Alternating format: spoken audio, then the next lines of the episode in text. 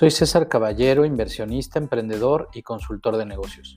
De una manera fácil y muy a mi estilo, hoy te hablaré de negocios tradicionales versus negocios tecnológicos. Bueno, en realidad no es que haya una competencia o una lucha entre ambos.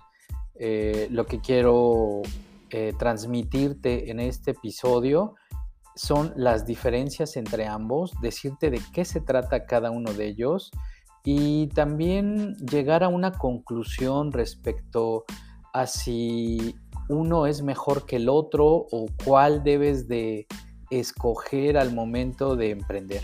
Todo lo que te voy a mencionar ahora no, no significa que unos estén bien o que otros estén mal, simplemente es mi punto de vista y sobre todo tiene que ver con las características de uno y otro y darte un consejo al final de este episodio sobre cómo podemos eh, desarrollar nuestros proyectos, ya sean tradicionales o sean proyectos de base tecnológica, pero que siempre apunten hacia una rentabilidad, hacia que sean proyectos eh, innovadores, y que bueno, pues obviamente tengan una muy buena salida de mercado.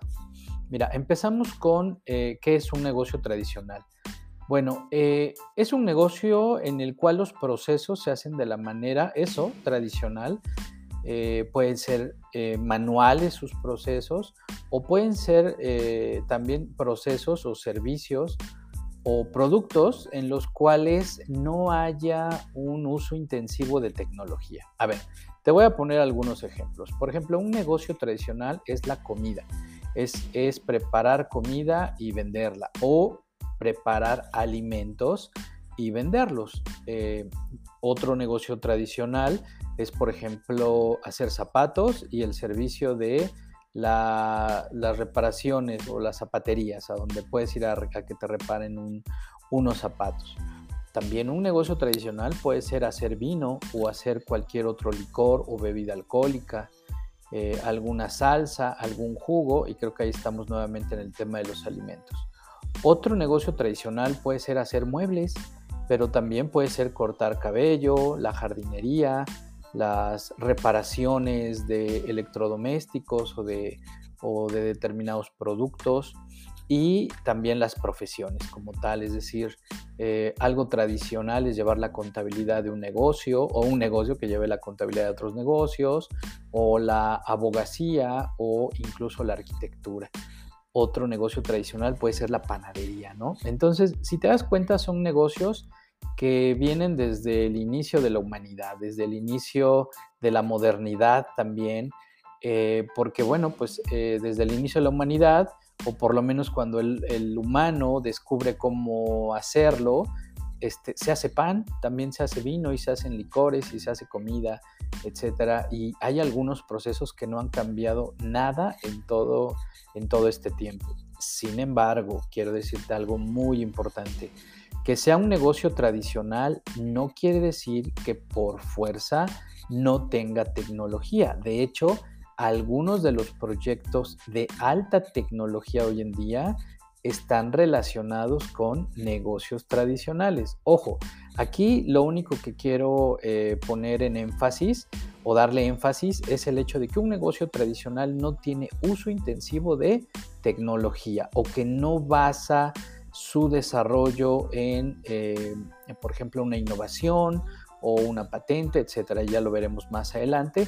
Eh, con, más, con más precisión. Pero bueno, básicamente lo que quiero darte ahora son ejemplos de negocios tradicionales. Por ejemplo, si tú pones una cafetería, eh, tienes tus cafeteras, ya sea de la forma en la que hagas tu café, pero básicamente tu modelo de negocio es servir café, es servir onzas de café, eh, ya sea a domicilio, ya sea que sea para, para entrega, que sea para consumo en el lugar, etcétera es un negocio tradicional. ¿Por qué? Bueno, porque su proceso no se basa eh, en una patente, por ejemplo, no se basa en una investigación que se haya hecho y que esto se haya transferido hacia su salida al mercado. Entonces, eh, haces muebles, ya sea que sean muebles de madera, de piel, tejidos, eh, de plástico, en fin, y los vendes por los canales tradicionales, ya incluso hasta por internet, bueno, no deja de ser un negocio tradicional y que en el cual ahora, pues obviamente todos usamos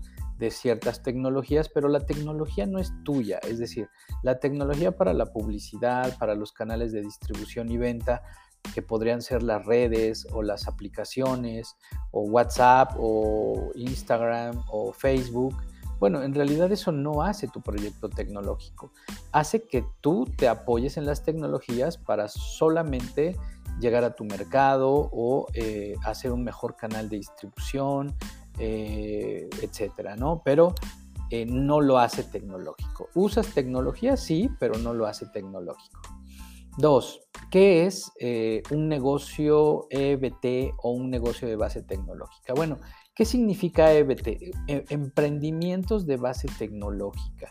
A ver, ¿a qué se refiere? Estos, estos negocios, estos emprendimientos primero tienen que tener investigación y desarrollo. Es decir, son negocios que parten eh, de que previamente hubo investigación en un área del conocimiento, en la que tú quieras, ¿eh? en cualquier área del conocimiento que te puedas imaginar. Pero además de la investigación, también hubo desarrollo. Estas son las famosas iniciales de I más D. Cuando tú encuentres I más D o que alguien dice I más D, significa que es investigación y desarrollo. Y ya lo último eh, que está, digamos, que se le agrega otra I es innovación. Investigación más desarrollo más innovación. ¿Por qué? Porque el proceso de generar conocimiento inicia con los expertos, los científicos, los doctores, los investigadores que están desarrollando conocimiento, conocimiento en algún área de la ciencia. Ya más adelante te voy a poner algún ejemplo, pero bueno, Imagínate investigadores que están en el área de la salud, pues están investigando nuevas medicinas, nuevas eh, fórmulas de tratamiento de enfermedades o eh, cómo aliviar determinadas eh, síntomas, ¿no? exactamente a esto, enfermedades, a padecimientos que sufren no solamente los humanos, también podrían ser los animales o plagas que les dan a los vegetales o enfermedades también a los vegetales, ¿no? Entonces, eh, si te das cuenta aquí, yo te estoy poniendo el ejemplo de investigaciones que se hacen en el área médica, farmacéutica, eh, pero también podría ser en el área de biotecnología, podría ser en el área de alimentos, en el área de plásticos, de química, de metalmecánica, de robótica, etc. Entonces, bueno, ¿Qué es lo que quiero explicarte? Que un negocio tecnológico es aquel en el cual ya hubo investigación, pero también hubo desarrollo. Entonces, imagínate, nos volvemos a centrar en el tema de las medicinas, eh, o de los tratamientos para enfermedades. Bueno, vamos a pensar que este grupo de investigadores que están en una universidad o en un laboratorio privado o público o en un centro de investigación, bueno, desarrollan investigación y llegan a determinadas conclusiones e incluso patentan. Entonces, ya con esa patente empieza a haber desarrollo, desarrollo ahora tecnológico, desarrollo de tecnología, desarrollo de eh, estas nuevas soluciones para la vida diaria que vienen, eh, digamos, a mejorar la forma de vida de los seres humanos, te decía, o de los animales, o incluso de, las plantas. Por ejemplo, tenemos hoy en día patentes que hacen que nuestras plantas no se enfermen y produzcan más, eh, o que se reproduzcan en ciertas temporadas de, de mejor manera, etcétera. Y también con los humanos eh, encontramos, por ejemplo, cada año, cada cierto tiempo, nuevas vacunas, eh, nuevos tratamientos que hacen que tengamos pues una vida con mejor calidad, ¿no? Entonces, si nosotros tenemos una empresa que comercializa esas vacunas o esos tratamientos o esos medicamentos, estamos hablando que es una empresa de base tecnológica. Ahora, la innovación viene, claro, cuando se, sigue todo este proceso de investigación, desarrollo e innovar ahora en nuevos tratamientos. Y la innovación, recuerda, como te he dicho en otros episodios, no solamente se trata de que haya una patente o que desarrollemos una patente, sino que la innovación puede hacer que, por ejemplo, eh, la cápsula que a lo mejor venía solamente en un tamaño, ahora, por ejemplo, sea tomada y que sea más fácil de glutirla, etcétera. En fin, hay, hay una gran cantidad de ejemplos en este aspecto. Pero bueno, no me quiero centrar en un ejemplo eh, únicamente, sino que entiendas que un proyecto un negocio, un emprendimiento de base tecnológica, primero tiene que tener investigación y desarrollo. Además, también regularmente cuentan con personal científico, ya sea que forme parte de su estructura o que hayamos recurrido a un centro de investigación o a una universidad para que los expertos, los investigadores, pues desarrollen todo este conocimiento que después nosotros transformaremos este, este es el pase que se le llama transferencia de tecnología para que lo podamos comercializar, para que estas, estas investigaciones, estos desarrollos, estas innovaciones puedan transferirse al mercado y poder generar un nuevo producto, un servicio o un proceso regularmente también nacen dentro eh, de contextos universitarios porque pues es donde se genera conocimiento en diferentes áreas de la ciencia o también eh, nacen dentro de laboratorios o en centros de investigación como ya lo explicaba hace un momento.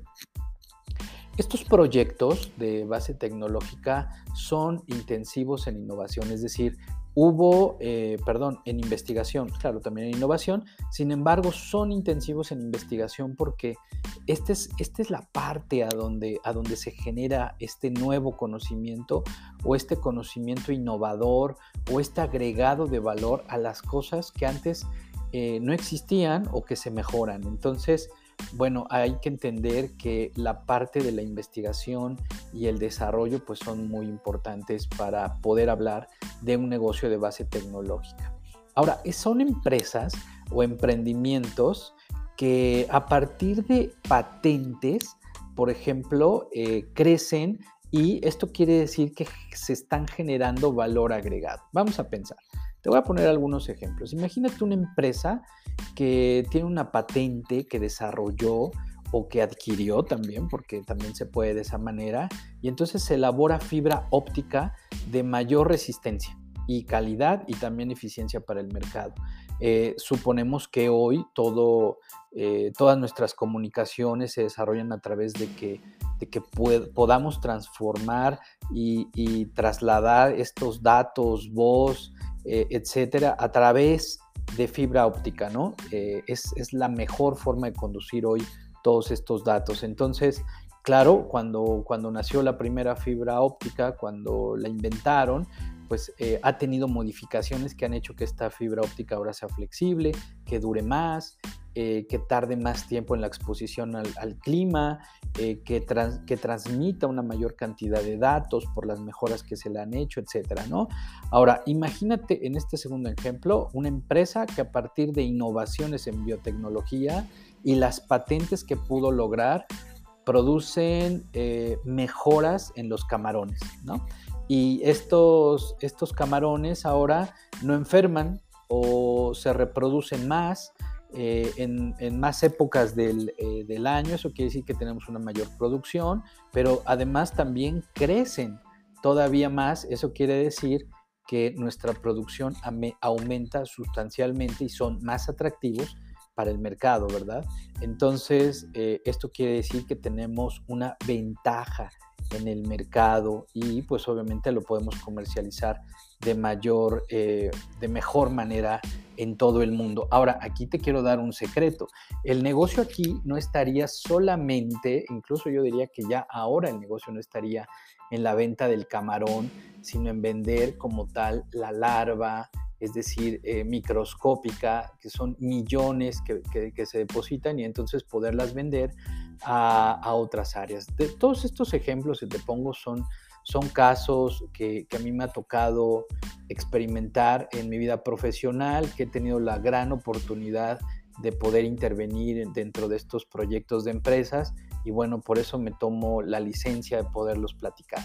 Claro, no estoy revelando nada, nada secreto ni nada, son, simplemente son ejemplos. Ahora, imagínate otra empresa que gracias a, una patente crea un polímero, es decir, una capa que a lo mejor se pone de manera líquida eh, o en crema o en una solución, en una espuma o en un polvo que se aplica sobre los autos nuevos que salen de agencia.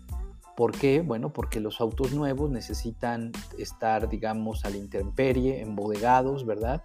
Eh, detenidos antes de que empiecen su traslado a otras partes del mundo y pues obviamente deben de soportar el clima, eh, rayaduras cuando van transportados por carretera, eh, y las ramas de los árboles, etcétera. Les puede llover, les puede caer granizo y bueno, imagínate una empresa que desarrolle un polímero en el área química para que se aplique sobre los autos nuevos y bueno, pues en lugar de poner plástico, que este plástico pues se va a tirar y eh, obviamente se va a convertir en basura que puede, podría incluso no ser reciclable y que tuviera un impacto pues obviamente en el medio ambiente, entonces mejor ponemos un polímero que incluso este polímero podría ser biodegradable y tener otras características que, que no atenten contra el medio ambiente. Imagínate qué, qué gran invento, ¿no? Entonces, la empresa que comercializa este producto pues es una empresa que sería una empresa de base tecnológica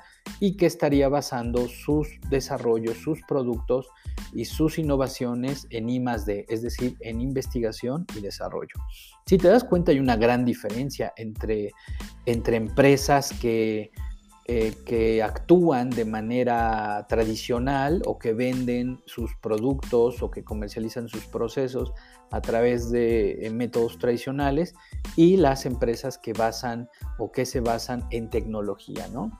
Bueno, eh, te voy a poner otro ejemplo. Imagínate una empresa desarrolla un simulador. Un simulador es como un videogame, haz de cuenta, en el cual pues tú te, te subes, te haces una inmersión, digamos, de realidad aumentada o de realidad virtual y te entrenas. Y entonces esta empresa crea este simulador de realidad aumentada para entrenar a operadores de montacargas, estos, estos como carritos con los cuales se levantan las tarimas eh, o los pallets y que sirven muchísimo en la industria. Bueno, este es un caso real y imagínate que la empresa desarrolla este simulador eh, pues con tecnologías de la cuarta revolución industrial, que en este caso serían las eh, tecnologías de realidad virtual y realidad aumentada, y entonces reducen los costos de la capacitación, porque pues imagínate que un operador, una persona se va a capacitar el 70% en este, en este videogame, en este simulador, eh, y no necesitaría andar dando de vueltas con todos los costos de gas o de luz que supone el uso de esta maquinaria eh, y además aumenta la eficiencia, ¿no? Porque pues imagínate que puedes estar eh, entrenando 24/7 a personas en este simulador y después lo otro poco que ya lo puedan aprender lo pueden hacer ya en la realidad. Y lo mismo sería para choferes de autobuses, de camiones, para entregar las licencias a las personas que quieran demostrar sus capacidades de conducción, etcétera, ¿no? Para certificar, en, fin. Imagínatelo en cualquier industria. Bueno, pues son empresas que basan lo que venden en tecnología. Y entonces, bueno, espero que ahí con esos ejemplos te puedas, te puedas eh, dar una mejor idea de lo que es una empresa de base tecnológica versus una empresa eh, tradicional. Ahora, vamos a hablar de los pros y los contras. Primero quiero decirte que eh, en, la vida, en todo, nada es definitivo, mucho menos en los negocios, eh, sobre todo en, el mercado. El mercado es algo muy sofisticado, es algo que a veces eh, a, los, a los que nos dedicamos al tema del emprendimiento, la, mercadotecnia, y todo, todo lo que tiene que ver con crear una empresa nos sorprende porque el mercado se regula solo, ¿no? El, mercado a veces toma sus propios caminos y bueno, uno también tiene que estar preparado para que eh, adaptarnos a las necesidades del propio mercado. Y el mercado no es otro más que las necesidades, los gustos, las tendencias de los propios seres humanos, porque el mercado por sí solo no existe, lo que existe son las necesidades, los gustos, los miedos, los, eh, las preferencias, eh, las expectativas de los seres humanos. Y entonces, pues como esto cambia día a día, pues entonces también el mercado se va transformando, se va transformando día a día. A ver, vamos a empezar con, empezar con los negocios tradicionales. ¿Y cuáles son sus contras? Te digo que de los negocios tradicionales y tecnológicos vamos a hablar de sus pros y contras. Bueno, empezaremos con los contras de los, de los negocios tradicionales. Primero, eh, estos negocios dejarán de existir en algún momento. Algunos, no todos, pero como te digo, puede ser no definitivo. Algunos eh, se han extinguido y han regresado. Entonces, mira, por ejemplo, un negocio tradicional como el de los choferes, manejar los taxis, va a haber un día en el que desaparezcan. Eh, no te quiero decir que sea mañana, ni te quiero decir que sean 10 años, no lo sabemos, pero por las tendencias como se ve, eh, parece que las tecnologías están yéndose o caminando hacia la autonomía, es decir, que los eh, taxis, como los camiones de carga, como incluso los vehículos de uso personal o particular, no los manejes, que ya no, que de ti no dependa o de una persona dependa la conducción, sino que mediante tecnologías el auto sea autónomo, ¿no? Por el otro lado, eh, las profesiones como los abogados, eh, eh, los contadores y algunas otras profesiones que tienden a que son repetitivas, que se basan, por ejemplo, en documentos, como en el caso de las leyes, los códigos, que, tienden a, que estos, estas profesiones, estas actividades o los negocios a donde intervienen este tipo de actividades puedan ser suplidas por inteligencia artificial y entonces eh, tienden a desaparecer. Pero como te digo, nada es definitivo ni, ni tampoco sabemos cuánto tiempo tarde en que esto pase. Los meseros, o sea, si te das cuenta, ya por ejemplo en Japón, en algunos otros países, existen cada vez los, más los restaurantes autónomos a donde tú entras eh, e incluso te sirven por bandas, y puedes seleccionar este, tu platillo y la temperatura y las bebidas y todo y, nunca interactúas con otra persona. Entonces, bueno, eh, este, es un, este es otro caso. Los lectores, por ejemplo, este, de medición de luz y de agua, no sé si recuerdas que antes pasaba una persona, bueno, en algunos lugares todavía pasa, que se le llama un, un medidor o un lector de medición, eh, a medir cuánto es el consumo de lo que marcan las agujas del medidor, ¿no? Por ejemplo, de agua, de agua potable. Bueno, pues esto en algún momento ya no va a ser con, con la luz, con la energía eléctrica que llega a los hogares, ya desapareció o también ya en algunos lugares se sigue usando, pero tiende a desaparecer. Los periódicos en papel, las reparaciones de electrodomésticos, Incluso se piensa que la educación, como nosotros la conocemos a través de profesores presenciales, también pueda desaparecer en algún momento.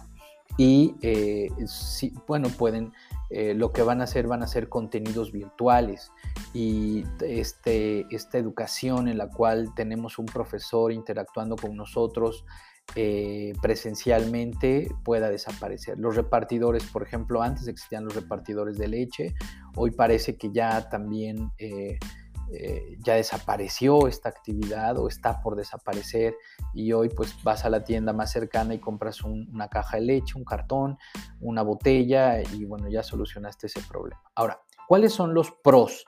de los negocios tradicionales? Bueno, pues que hay un negocio de la nostalgia. Y repito, todo es cíclico, todo tiende a regresar, eh, todo, todo nunca es absoluto.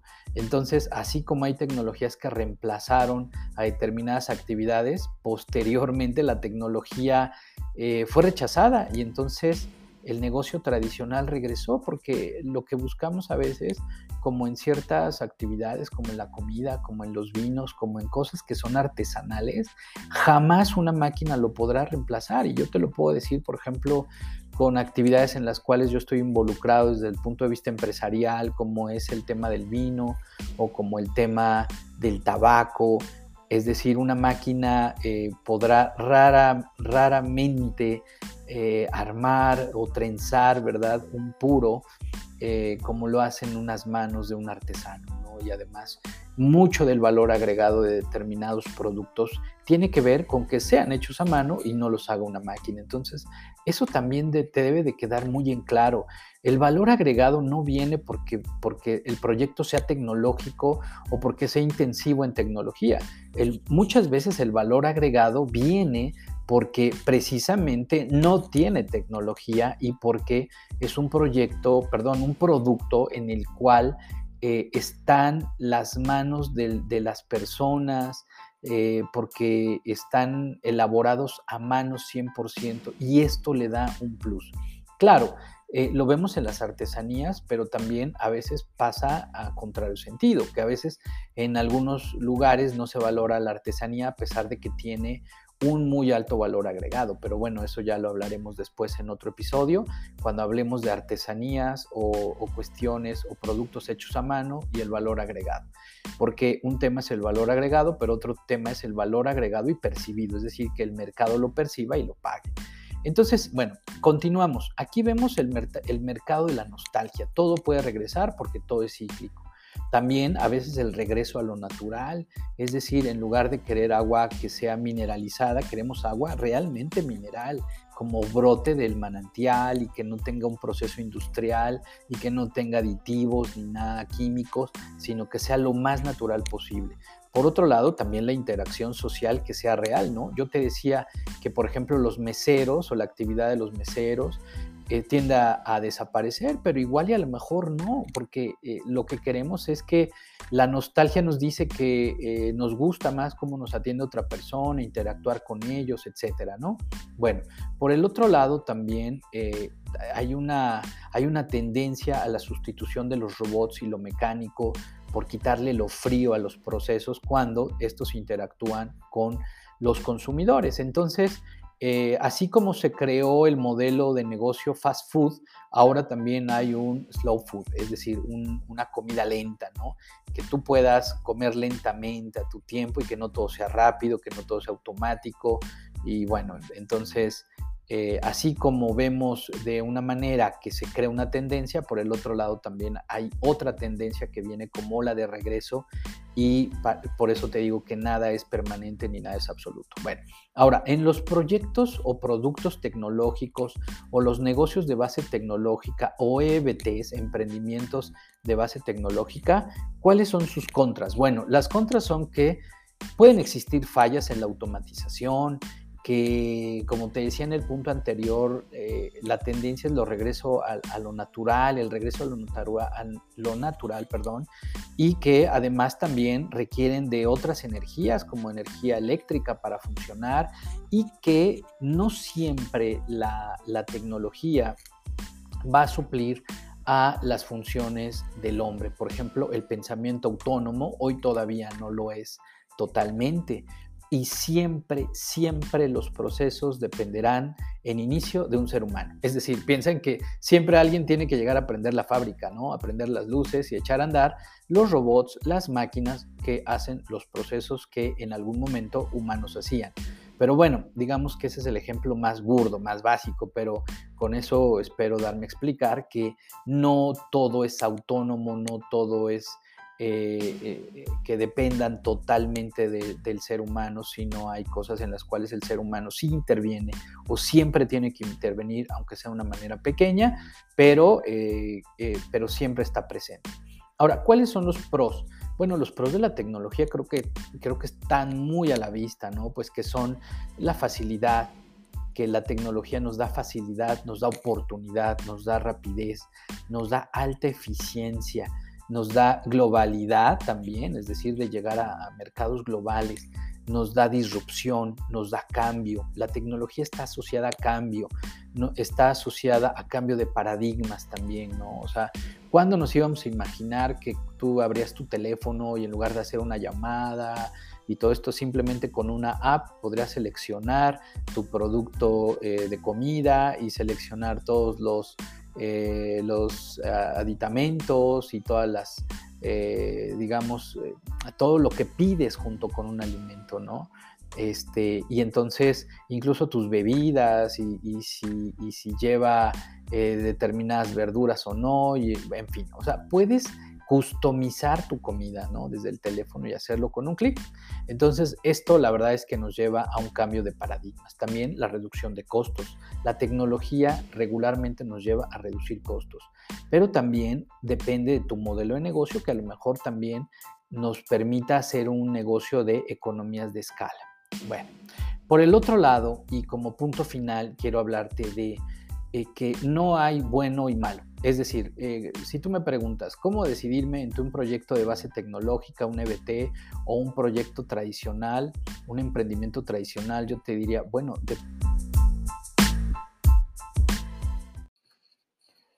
Bueno, continuamos con el, con el tema de negocios tecnológicos versus negocios tradicionales. Y me quedaba en la primera parte de este episodio eh, sobre esta pregunta que a veces me hacen. Oye, ¿qué, hago? ¿Un negocio tradicional o un negocio de base tecnológica? ¿Un EBT? ¿Un emprendimiento de base tecnológica? Yo te diría, bueno, ¿a qué estás expuesto? ¿Estás expuesto a negocios tradicionales? Puedes innovar en un negocio tradicional. Imagínate que tu familia ha tenido eh, por siempre negocios de reparación de calzado. Bueno, pues ahora que casi no existen ahora estos, estos negocios, yo te diría, tienes la gran oportunidad de innovar, eh, pues en ese sentido, ¿no? Eh, de automatizar, de crear un modelo de negocio en donde acerques a las personas, pues este, eh, esta actividad, porque el hecho de que esté desapareciendo no quiere decir que, haya, que, que deje, haya dejado de existir, sino que simplemente cada vez menos personas lo, lo encontramos menos, ¿no? Entonces, creo que ahí hay una gran oportunidad de hacer de hacer un modelo de negocio innovador, cambiando determinadas reglas, cambiando determinados procesos, haciéndolos innovadores, haciéndolos más fáciles, más eh, cercanos a la gente, etcétera. No lo sé. Solamente te doy algunas ideas de por qué algunos negocios tradicionales pueden ser la mejor oportunidad para convertirlos en negocios innovadores. Ahora, el último punto, innovación es la clave de los negocios, es decir, es la simbiosis entre lo tradicional y la tecnología. Te voy a poner un ejemplo, un ejemplo que vi de una empresa italiana que es, bueno, a mí me, encanta la comida y uno de esos, de esos productos que me encantan eh, es, el, eh, es el queso parmesano. Hay un queso que se llama parmesano reggiano y lo hacen en Italia. Este es un ejemplo de empresa que hace estos quesos y que obviamente en conjunto con laboratorios, con centros de investigación en alimentos, que incluso ellos también han creado su propio centro de investigación y, eh, e innovación, han mejorado sus recetas. Ahora, las recetas son ancestrales, tienen más de 100 años que lo están haciendo y han mejorado sus procesos de producción, porque obviamente al ser economías de escala, eh, esto los obliga a que mejoren, es decir, al, producir más, sus costos se reducen, pero también tienen que cuidar de, mejor forma la calidad de todos estos productos, que obviamente al ser, eh, digamos, una producción masiva, entonces cuidar la calidad es mucho más complejo. Entonces, mejoran sus procesos de producción, de almacén, los procesos de calidad, como ya te decía, y pueden producir muchísimo más con la misma calidad. Desde luego que producen cientos o miles de toneladas del mejor queso parmesano del mundo. Entonces, eso nos permite que del otro lado del, eh, de la tierra, del mundo, podamos disfrutar de uno de los mejores quesos del mundo y eso hace que también eh, lo mismo pasó con el vino y lo mismo pasa con el tabaco y lo mismo pasa con el café. En el café, eh, imagínate que eh, el, café también es un, es un producto perecedero y obviamente hay muchas innovaciones en cuanto al envase para que sin cambiar, sin agregar conservadores ni nada, el café se mantenga tan fresco como, lo, como recién cortado, recién tostado eh, y embolsado, ¿no? Entonces, hoy podemos encontrar productos de alta calidad gracias a las innovaciones que se han desarrollado en ciertos productos. Entonces, bueno, para cerrar esta, este episodio, lo que quiero decirte es que no es mejor tener un negocio tradicional que un negocio de base tecnológica y viceversa. Simplemente son las diferencias entre uno y otro.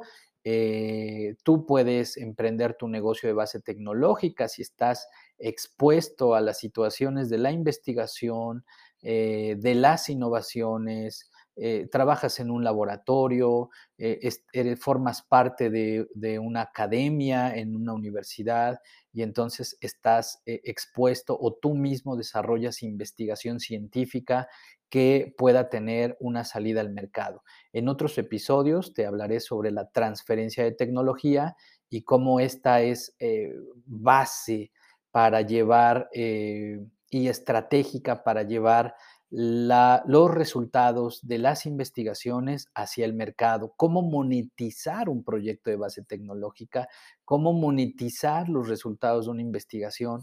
Eso es verdaderamente algo muy sofisticado. Hoy encuentro en, todas las redes, en YouTube, en podcast, que mucha gente está hablando de emprendimientos, está hablando de cómo emprender y cómo poner tu negocio y de estrategias de marketing y todo esto, lo cual está muy bien. Sin embargo, muy poca gente está hablando de cómo utilizar la tecnología, la vinculación con centros de investigación, de, de ir más allá en el tema de la innovación y eh, bueno, yo estoy tomando este tema porque además es un tema en el cual me gusta, pues ya llevo cierto tiempo en él, yo te diría que más de 15 años, y entonces, bueno, el, poderte hablar de estos elementos de valor agregado cuando desarrollas un, proyecto o un producto también, bueno, la verdad es que me da muchísima satisfacción. Entonces, eh, regresando al tema, eh, yo te diría, emprende ya sea un negocio de base tecnológica o un negocio tradicional eh, en el cual tú te sientas cómodo, que tengas, eh, que estés expuesto. Ahora, ojo, no tienes que ser tecnólogo, no tienes que ser investigador para que tú puedas incursionar en un negocio de base tecnológica puedes explorar las tendencias del mercado, puedes explorar tecnologías. Seguramente si tú estás dentro de cierta área o rama de la industria del conocimiento, por tu producto, por tu proyecto, tu proceso o tu servicio, pues acércate con los centros de investigación que se dedican a estas áreas del conocimiento y seguramente estarán trabajando en innovaciones o en líneas de investigación que puedan servirte a ti para mejorar tu producto, tu proyecto, tus procesos o tus servicios. Entonces, esa es otra forma de agregarle valor a tus proyectos. En otro episodio, yo eh, te aseguro que te voy a dar estas, estas reglas, estas formas en las cuales vincularte y cómo utilizar eh, las investigaciones y el conocimiento generado en las universidades y en los centros de investigación para agregarle valor a tu proyecto o a tu producto o a tu emprendimiento.